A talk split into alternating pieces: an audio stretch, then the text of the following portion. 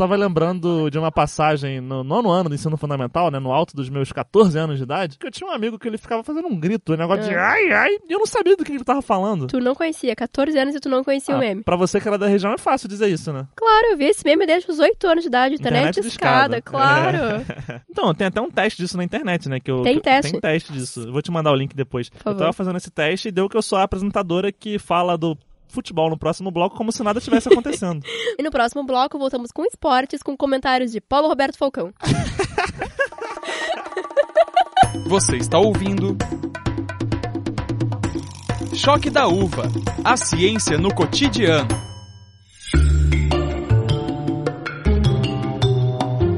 O ano era 1996, um ano repleto de acontecimentos históricos. Naquela época, moradores de uma cidade mineira chamada Varginha relatavam o estranho aparecimento de uma entidade sobrenatural.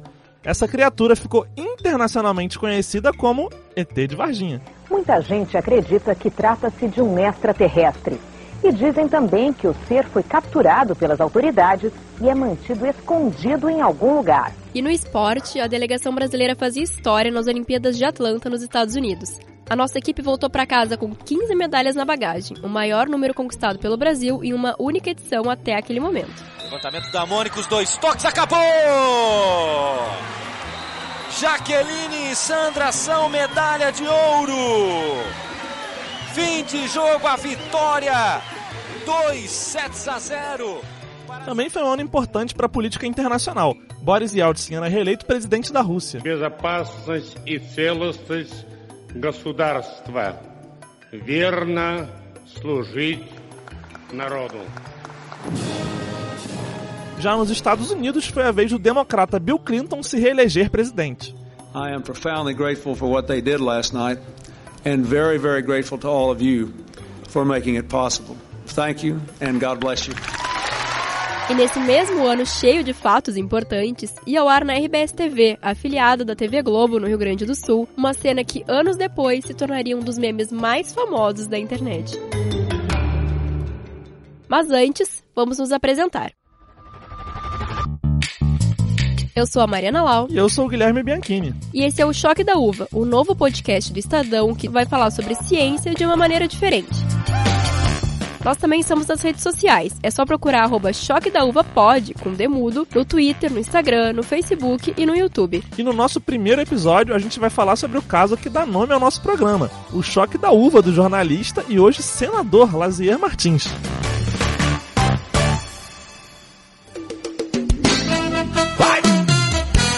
É! É! O Lazier estava ao vivo na festa da uva, que acontece lá em Caxias do Sul. Ele estava apresentando alguns tipos diferentes da fruta no Jornal do Almoço. E para quem não é gaúcho, assim como eu, o Jornal do Almoço é o telejornal da faixa do meio-dia que vai ao ar na RBS TV. E de repente ele foi surpreendido por um choque ao segurarem um dos cachos de uva que estavam lá na exposição da feira. Minha Itália, que é uma das mais conhecidas uvas de mesa. Aqui a Perlona. Essa aqui é a Tardia de Caxias, que é uma uva, é uma variedade nova. E aqui a Rubi, que é uma mutação da uva Itália. Estas mais de mesa. Aqui do lado, Pederneiras. Aqui, por exemplo, tem. Ai, ai! Ajuda aqui! Voltamos em seguida com o esporte e o comentário do Paulo Roberto Falcão. Até já.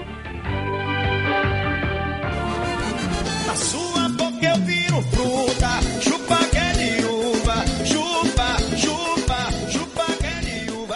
Pois é, você provavelmente já viu esse meme em algum lugar. Isso aconteceu em 1996, mas o vídeo foi postado no YouTube só 10 anos depois, e já são quase 6 milhões de visualizações. Durante muitos anos, o Lazier se recusou a assistir a esse vídeo e também nunca achou muita graça do episódio. Que é compreensível até, né? Já que ele tomou um choque de 220 volts, ficou desacordado por alguns segundos, caiu pra trás e fraturou uma costela. Mas mal sabia o Lazier que já era tarde demais. O meme estava pronto e iria fazer um baita sucesso anos depois. O pior é que o meme era lembrado pelos próprios colegas do Jornal do Almoço, como nesse programa aqui, de 2010. A notícia era um poste no centro de Porto Alegre que estava dando choque nas pessoas. Ai, ai. Um poste que estaria dando descargas elétricas vem preocupando comerciantes da Avenida Voluntários da Pátria, na região central de Porto Alegre. Lazier Martins hoje está em Lajeado e é de lá que faz o seu comentário. Como é que está o tempo por aí, Lazier? Tá bom, Cristina. Agora chega de choque, né? E, e eu que eu diga porque eu sei o que é isso. É, né? é verdade. Você já bom, tomou um mas, bem ô, forte. Cristina e Carla, eu estou hoje aqui na É, o Lazier só se rendeu mesmo à brincadeira durante a campanha política de 2014, quando percebeu que não tinha mais jeito. Com tanta gente imitando ai ai, ele resolveu usar o choque a seu favor. É, e não foi à toa que ele mesmo citou o próprio meme num dos seus vídeos da campanha. Lazier fez várias metáforas e referências eletrizantes, com perdão do trocadilho. Trunts. Referências que inclusive dão nome ao nosso programa. Mas ao encarar aquelas brincadeiras com bom humor, eu percebo que elas não eram tão agressivas como pareciam. Então estamos combinados. Eu levo com um bom humor as provocações sobre aquele velho choque elétrico e vocês levam a sério as minhas propostas no Senado. E aí, choque na educação, choque na saúde, choque no desperdício do dinheiro público. Tá certo? E pelo jeito deu certo, né? O jornalista foi eleito senador pelo Rio Grande do Sul com cerca de 2 milhões de votos. E ele deve ficar no cargo até 2022. Só que depois de tantos memes que fizeram com o vídeo, ninguém se perguntou uma coisa. Por que raios o jornalista levou um choque tocando na uva? De novo, com perdão do trocadilho. E como o nosso podcast quer descobrir o que tem de ciência nesses assuntos e memes curiosos, a gente foi atrás de uma explicação científica. Nós conversamos com o professor Cláudio Furukawa. Ele é do Instituto de Física da USP e vai nos ajudar a entender melhor o que que aconteceu naquele dia. Vai dar luz, viu?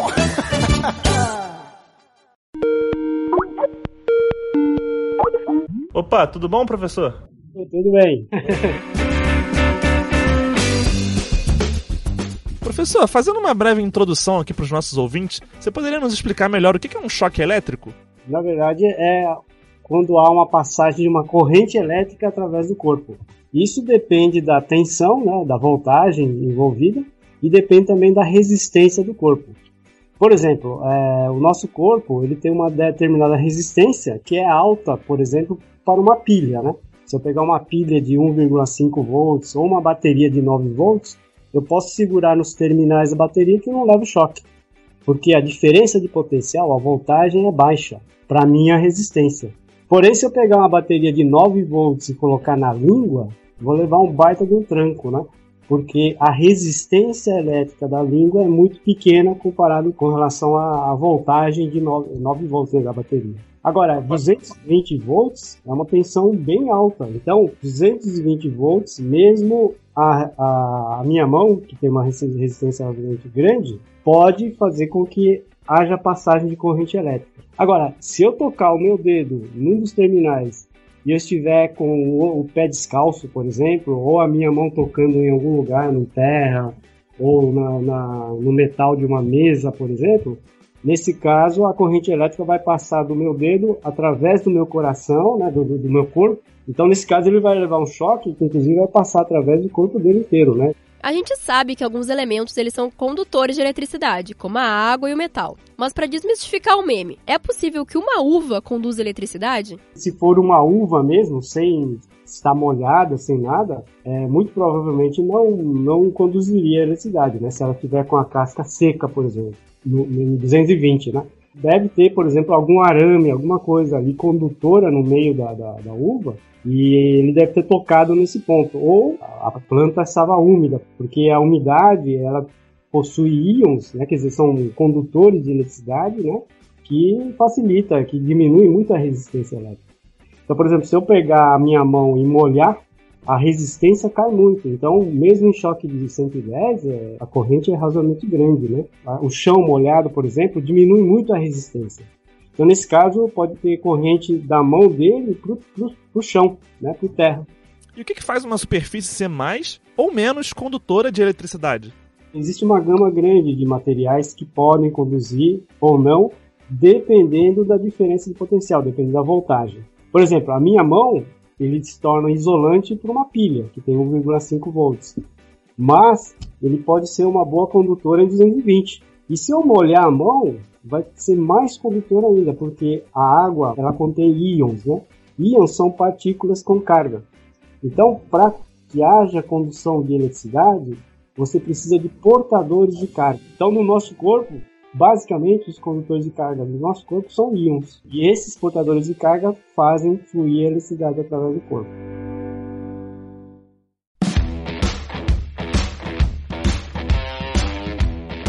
E como a gente já presumia, é muito difícil uma uva dar choque em alguém. É, o que aconteceu, na verdade, foi o seguinte: os cachos da uva da feira estavam numa vitrine, e cada cacho estava preso a um arame de metal eletrificado. Tinha até um vidro na frente das uvas para justamente ninguém tocar nelas, né? Mas como esse vidro ia dar reflexo na câmera, os produtores da feira acharam melhor tirar. O problema é que o Lazier não foi avisado disso. Daí quando ele foi pegar no cacho para mostrar para a câmera, Bom, o resto vocês sabem, né? Aí ah, outra coisa, tava chovendo no dia. E para piorar a situação, o Lazier tava molhado segurando o microfone. Coisa boa não ia dar, né? É, e o pior é que o Lazier não foi o único que tomou um choque na festa da uva. Nesse ano mesmo, em 2019, um homem sofreu uma descarga elétrica no próprio stand. Na época, a assessoria da festa disse que o choque aconteceu por causa de uma instalação irregular que ele fez no próprio stand. Não foram informados o nome ou a idade desse homem, mas ele foi levado a um hospital e estava com um quadro estável. Quando tiver numa feira de uvas, já sabe, né? O melhor é ficar longe delas. Tá perigosa a situação.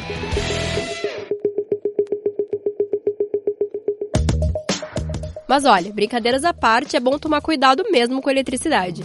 Só para vocês terem uma ideia, segundo o INPE, que é o Instituto Nacional de Pesquisas Espaciais, o Brasil é onde mais caem raios no mundo. Eu morro de medo de raio. De 2000 a 2017 foram registradas mais de 2 mil mortes por descargas elétricas. Meu Deus. São quase 300 por ano. E a maioria dessas mortes acontece em ambientes abertos, como praias e campos, por exemplo. Segundo o INPE, a chance de uma pessoa ser atingida por um raio é muito baixa. É menos de 1 para 1 milhão. Só que quando a pessoa está em um desses ambientes abertos, a situação muda. A chance que um raio caia em cima de você aumenta em até mil vezes, chegando a 1 para mil. Isso é assunto para a professora Regina de Carvalho, pesquisadora aposentada do Departamento de Física da UFMG.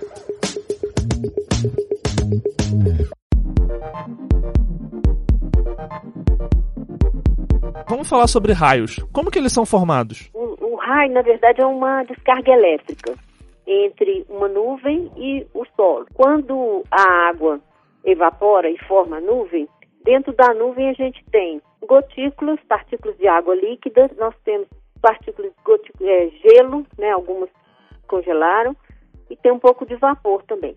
E todas essas partículas elas estão em movimento ali dentro da nuvem. Quando elas se chocam umas com as outras, é, elas podem ficar eletrificadas. É, é um processo que ainda não é bem explicado, mas as partículas negativas elas se acumulam na parte de baixo da nuvem. Então eu fico com uma nuvem com carga negativa e o solo positivo. Quando a, a, o acúmulo de cargas é muito grande, essas cargas são capazes de romper a resistividade do ar e formar uma corrente elétrica entre a nuvem e o solo. E isso é que é o, o, o raio que a gente é, vê, ele, como é uma corrente elétrica muito grande, provoca barulho, provoca o aquecimento, provoca luz também.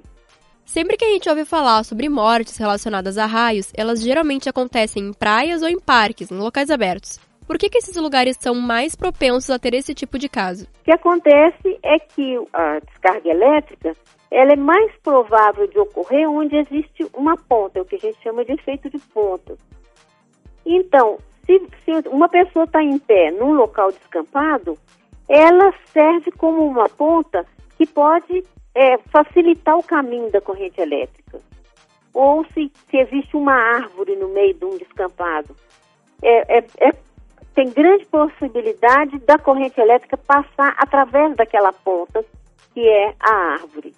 Então, o problema não é estar num descampado, é ser uma ponta no meio de, um, de uma região que está muito descampada o que se recomenda, se você foi pego no meio de uma tempestade, num local aberto, é se agachar, formar um, um, um volume menor possível com o seu corpo, para diminuir a, a possibilidade do, da descarga elétrica querer passar pelo corpo. Inclusive, não é recomendado que você deite no solo, porque o solo está eletrificado por causa da presença da nuvem. Então, se você deita, você pode estar é, permitindo que passe corrente através do seu corpo pelo solo. O, o ideal é você formar uma bolinha com o corpo e o mínimo contato possível com o solo. Mas em casos específicos, por exemplo, se eu estiver dentro de um carro e ele for atingido por um raio, é perigoso eu sair? O que, que eu devo fazer nessa situação? É o, o famoso, experiência ficou conhecida como gaiola de Faraday. Opa, só um segundo, desculpa interromper, mas é que eu inventei um quadro aqui agora que se chama Momento Faraday. O que, que é isso, Guilherme? Vamos fazer assim, toda vez que surgir algum termo mais diferente, a gente coloca esse som. Momento Faraday. Para tudo e explica essa treta do começo. O que, que você acha, Mariana? Pô, eu gostei. Vamos ver aí no que, que dá. O que, que é essa gaiola de Faraday, afinal? Quando a corrente elétrica quer sair da nuvem e passar para a Terra, essa corrente vai procurar o caminho mais fácil. Faraday ele percebeu que os metais, sendo condutores, eles iam permitir a passagem de corrente. Então ele construiu, fez um, um experimento, construiu uma gaiola grande, de, toda de metal, e ele colocava uma pessoa dentro dessa gaiola. E ele era capaz de produzir uma corrente elétrica muito alta que passava através da gaiola e essa corrente não atingia a pessoa que estava dentro da gaiola. Um automóvel, ele funciona exatamente como uma gaiola de Faraday.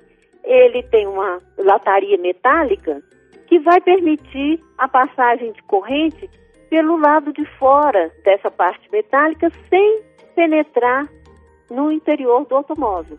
Então, se a gente está num automóvel no meio de uma tempestade, é preferível permanecer dentro do carro para que, no caso da queda de um raio, ele vai passar por fora da lataria e não vai penetrar dentro do carro. Uma outra curiosidade nossa é sobre alguns animais elétricos, e eu não estou falando do Pikachu. Como que algumas rãs e enguias produzem eletricidade? Elas têm, esses seres, eles têm uma célula que é chamada eletrócito.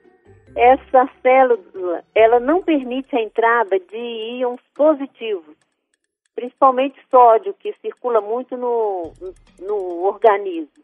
Então, esse, o, o, a, os íons positivos, eles se acumulam do lado de fora da célula. É, quando esse animal é, sente algum perigo, ele é capaz de, de modificar essa célula de forma que um dos lados dela permite a entrada do íon positivo e o outro não. Então o que acontece? Ele fica com um lado positivo, é o que não permitiu a entrada, e o outro lado fica negativo, porque entrou os íons de sódio e, e ele ficou negativo do lado de fora. Com isso, ele construiu uma bateriazinha. E ele tem milhares dessas células. Então ele é capaz de usar essas pequenas baterias ligadas, eh, insere umas com as outras, para produzir um cho choque elétrico num, num predador, em alguém que venha atacar.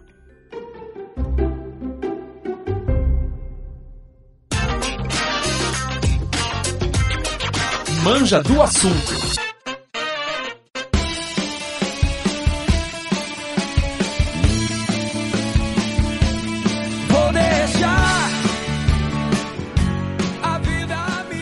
Agora é hora do nosso quadro Manja do Assunto. Essa é a hora que a gente vai trocar uma ideia aí com alguém que não é bem um especialista, mas que entende muito do assunto. É, a gente queria que a estreia do nosso Manja do Assunto fosse com o próprio Lazier Martins, né? Que afinal ele batizou o nosso podcast. Mas a gente vai ficar devendo essa. É, a gente entrou em contato com a assessoria dele lá em Brasília, mas parece que ele ainda não gosta de falar muito sobre esse episódio. É uma pena. É uma vida que segue, né? Por outro lado, a gente bateu um papo super legal com outra personalidade que também tem uma história muito peculiar de choque. É o ator Sérgio Malheiros. Ele já participou de várias novelas, de filmes, de peças de teatro. É, mas vai ser para sempre o nosso eterno Raí, da novela Da Cor do Pecado de 2004. Sobe o som, editor!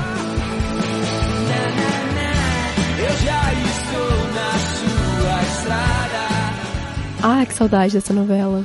A gente falou com o Sérgio Malheiros porque, assim como o Lazier, ele também tomou um baita choque. Só que não foi só de 220 volts, não, foram 500 volts. É, isso aconteceu em 1998, quando ele tinha só 5 anos de idade. O Sérgio estava passeando com a mãe pelo Pier da Barra, lá na praia da Barra da Tijuca, no Rio de Janeiro, que o Guilherme conhece bem, quando se apoiou em uma mureta que estava com uma tubulação elétrica exposta. Vale lembrar que o pier era uma construção nova naquela época, o que torna esse acidente injustificável.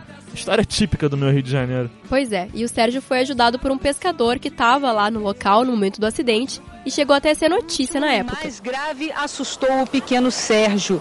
Na noite de sábado, o menino de 5 anos passeava com a mãe pelo pier e, ao debruçar sobre o concreto, levou um choque. Que tremendo assim, no concreto, batendo o queixo no concreto. E para entender bem o que aconteceu, o nosso repórter Isaac de Oliveira conversou com o próprio Sérgio, que hoje tem 26 anos de idade. Oi Guilherme, oi Mariana, eu tô aqui com o ator Sérgio Malheiros. A gente vai conversar agora sobre esse choque que ele levou quando era criança. E antes de começar a nossa entrevista, eu queria fazer aqui uma pergunta mais indiscreta. Na época da novela, você era mais time Otávio ou time Raí? Ah, time Raí, claro, né? Eu era time Raí.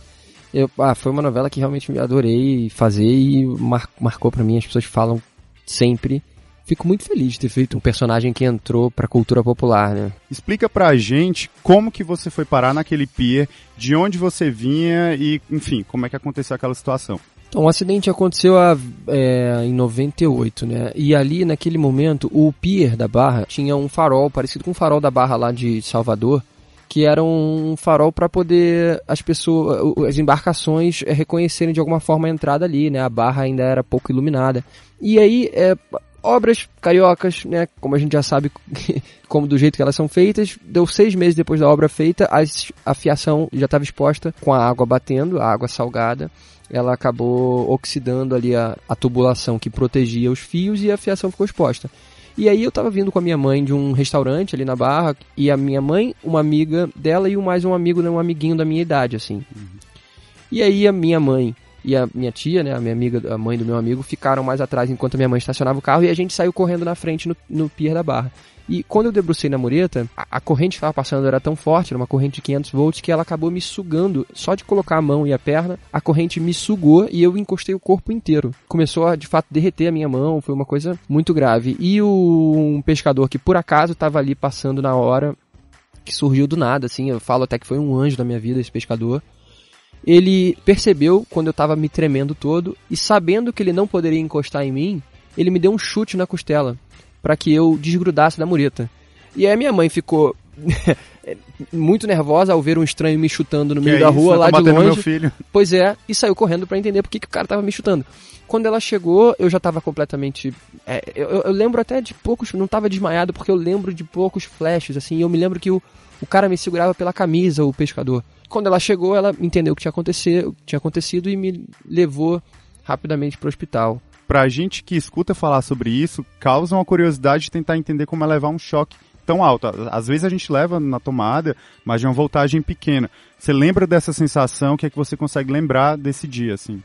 Olha, eu não recomendo, viu? não é legal. Eu, eu lembro muito pouco, né? Porque foi um choque muito grande mesmo. Mas eu lembro de, de ser tão forte que é como se você estivesse é, recebendo uma cãibra no, na, na, em todos os seus músculos. Imagina, uma, uma cãibra, só que é uma cãibra nos músculos inteiros, do corpo inteiro, todos os seus músculos ao mesmo tempo travados. É horrível. É horrível. E eu, eu vejo aquelas armas não letais que a polícia né, usa, e eu fico imaginando, nossa, tomar um choque desse deve ser letal pra caramba. Imagina, deve doer muito. Você meio que a, aparece ali nas imagens da, das entrevistas muito elétrico aí, fazendo uma piadinha bem baixa com o tema do episódio, mas você já era uma criança mais elétrica, mais agitada? Como é que foi isso? Onde, como é que você foi parar no teatro? Eu era uma criança já elétrica, já agitada, extremamente. É, é, eu adorava falar, eu sempre tive desde criança eu sempre adorei a comunicação. Eu lembro de criança passar o dia inteiro assistindo a hora obrigatória política porque eu adorava. Então, quando eu, tive essa experiência, eu fui fazer é, depois de um tempo, gravar algumas simulações para os jornais, como se eu estivesse tomando choque. E aí, quando eu assisti aquilo na TV, fiquei amarradaço em estar tá recriando aquele momento ali. E aí eu cheguei para minha mãe e falei, mãe, eu queria aparecer na televisão de novo, mas eu não queria aparecer é, como acidentado, eu queria aparecer como ator. E eu tinha 5 anos de idade, então minha mãe achou muito engraçado uma criança chegar e falar isso para ela. E aí me levou num, num teste que na época a Globo fazia, que nem faz mais dessa forma, mas que era um teste daqueles que ficavam tinham, sei lá, acho que 5 mil crianças na porta do, do Recursos Humanos da Globo, que nem era o Projac. Depois de ficar o dia inteiro na fila, eu entrei para conversar com a produtora e era a Malu Fontinelli, que era um, é uma produtora de elenco da Globo que tá até hoje lá e tal, e que me descobriu. Quando eu conversei com ela, ela já falou: olha, se, saiu, conversou com minha mãe e falou: esse menino é muito inteligente, ele, pô, ele sabe falar muito bem, eu quero que ele venha aqui fazer um teste. E aí eu fui na semana seguinte fazer um teste, eu não sabia nem ler ainda, tive que decorar o texto, né, como, como os atores de Shakespeare faziam, alguém falando no meu ouvido, minha mãe falando no meu ouvido, porque eu não sabia ler. E e fui, fiz o primeiro teste e logo assim já assinei meu primeiro contrato com a Globo e fiquei muito tempo contratado. E foi isso. Deu alguma coisa errada aqui dentro e eu resolvi ser ator.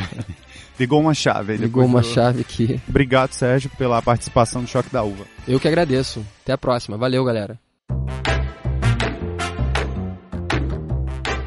E chegou o momento do nosso quadro Minha Avó Tá Certa? Em todo episódio, a gente vai tirar algumas dúvidas e descobrir se é mito ou se é verdade aquelas coisas que a gente ouvia da avó. É quase um fact-checking. então vamos lá. Professor, uma coisa que eu ouvia muito dos meus avós e dos meus pais é que eu preciso tirar os aparelhos da tomada quando tá chovendo. Isso é verdade mesmo? Eu preciso tirar a TV ou o rádio da tomada, por exemplo? O perigoso é você ficar perto de, de fios condutores, ou perto de tomada, né? Porque pode ocorrer de cair um raio, alguma coisa, perto da rede elétrica. Né? E se cair um raio, por exemplo, no fio, e esse fio for é, direto para sua casa, parte dessa corrente vai, vai para a tomada.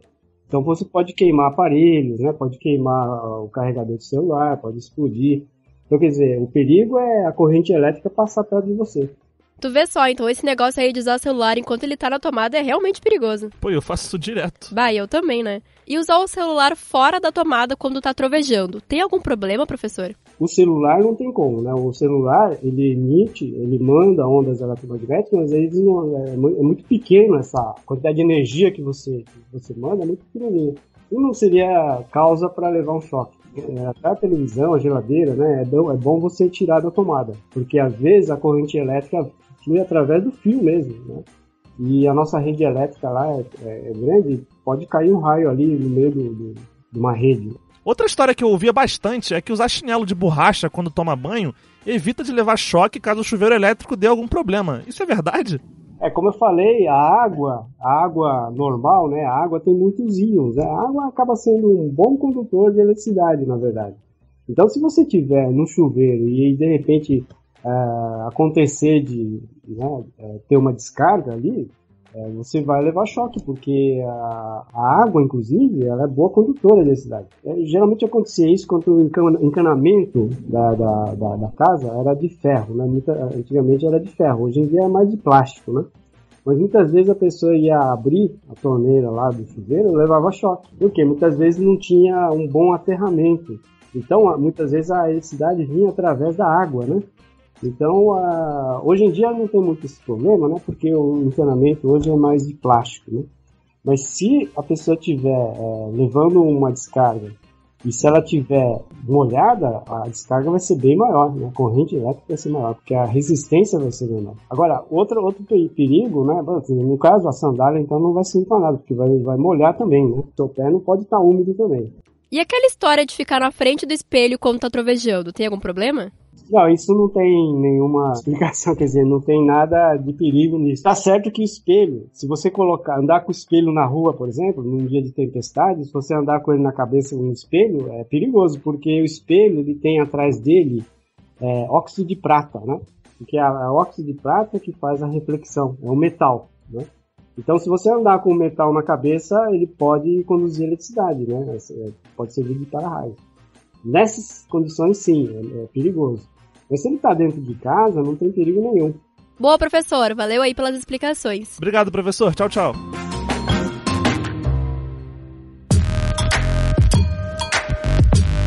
Ajuda aqui!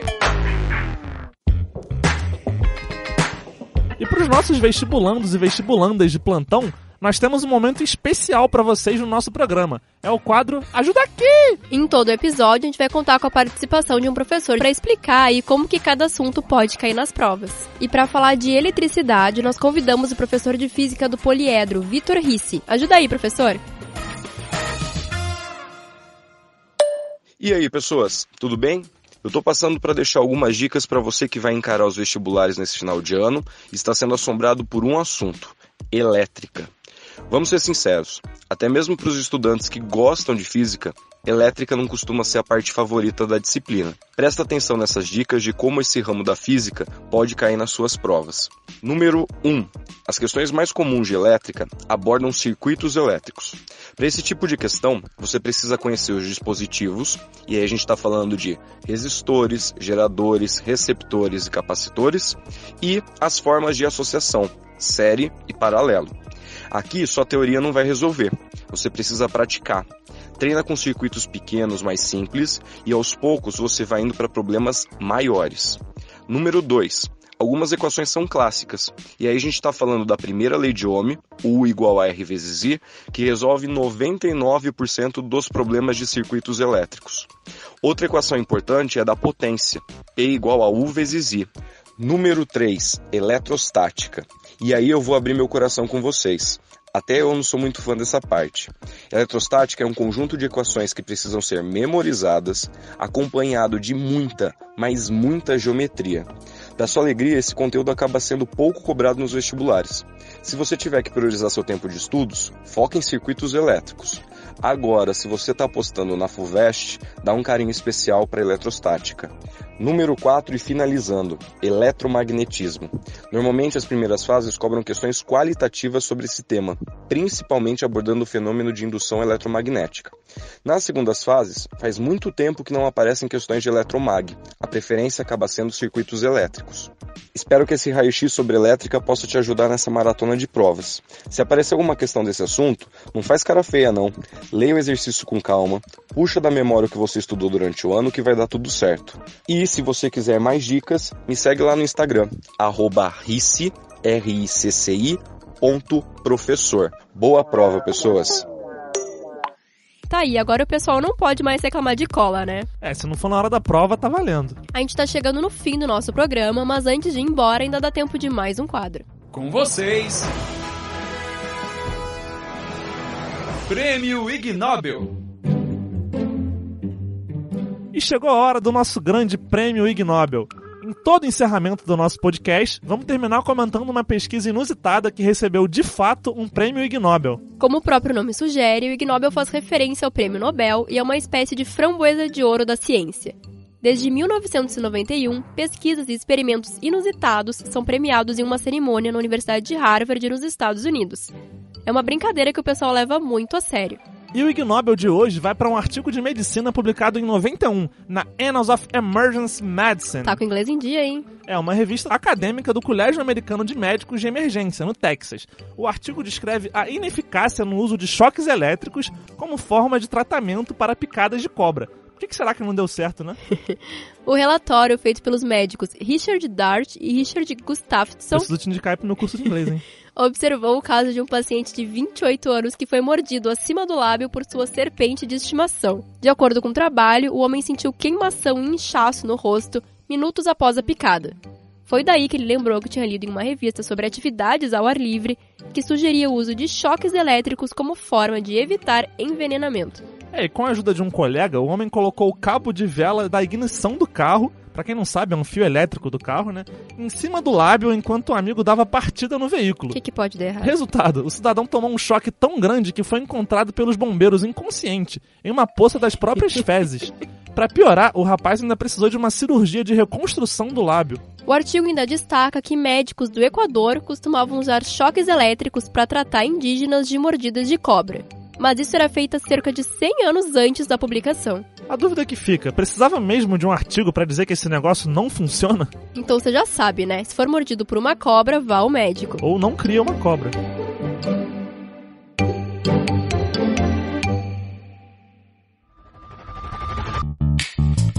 E esse foi o Choque da Uva, um novo podcast de ciência do Estadão que explica tudo que você tá afim de saber de uma maneira diferente. Eu sou a Mariana Lau. E eu sou o Guilherme Bianchini. E esse programa é feito pela trigésima turma do curso Estado de Jornalismo, os Focas aqui do Estadão. O roteiro desse episódio foi do Felipe Goldenberg e do Rodrigo Sampaio. Eles também fizeram a produção junto com Isaac de Oliveira, Marcela Coelho, Milena Teixeira e Samuel Lima. A edição de som ficou por conta também do Felipe Goldenberg. Aproveita e segue a gente nas redes sociais. Nós somos o arroba Choque da Uva Pod, com Demudo, no Twitter, no Instagram, no Facebook e no YouTube. Lembrando que a gente tem novos episódios no site do Estadão e também no seu player de podcast favorito. Até lá! Tchau, tchau!